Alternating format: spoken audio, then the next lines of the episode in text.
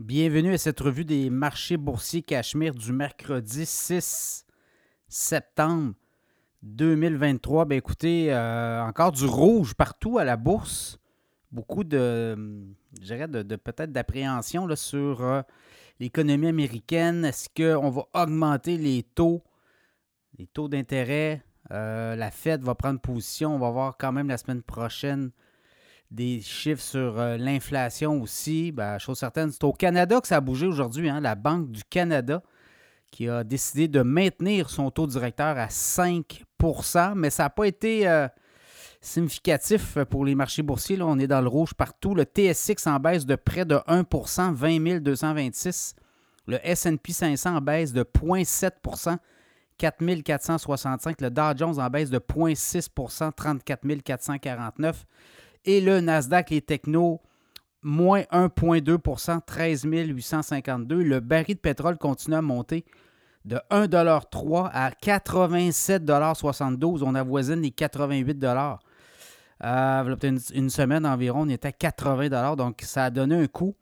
Le Bitcoin en baisse de 20 25 715 et L'or, 1941,90 en baisse de 10,70 Donc, la Banque du Canada a décidé, voyant euh, les euh, drapeaux jaunes, les feux jaunes s'allumer, notamment auprès des ménages, des entreprises, on voit de plus en plus de gens euh, qui peinent à arriver. Et là, ben, coût d'emprunt qui explose. On l'a vu, hein, les hausses de taux.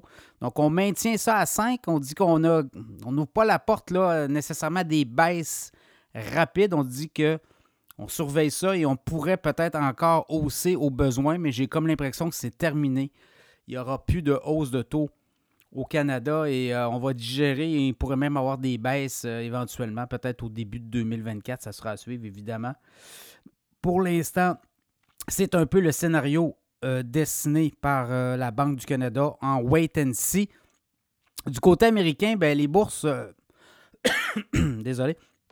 Les bourses ont mal filé non plus.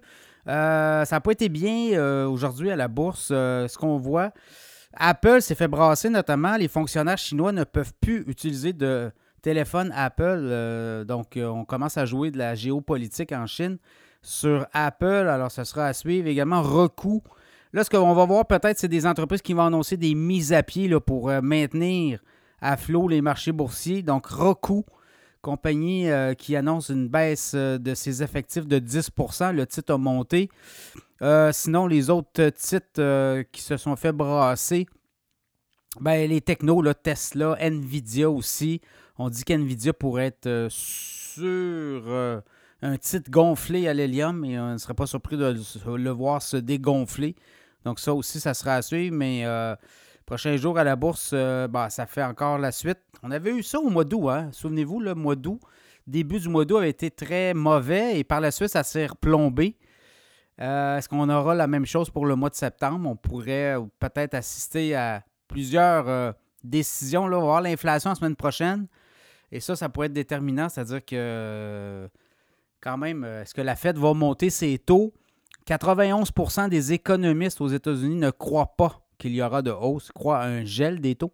Donc, vous voyez là où on en est. Alors, il y a encore peut-être beaucoup de pièces de théâtre qui pourront se jouer d'ici là. Ça sera à suivre.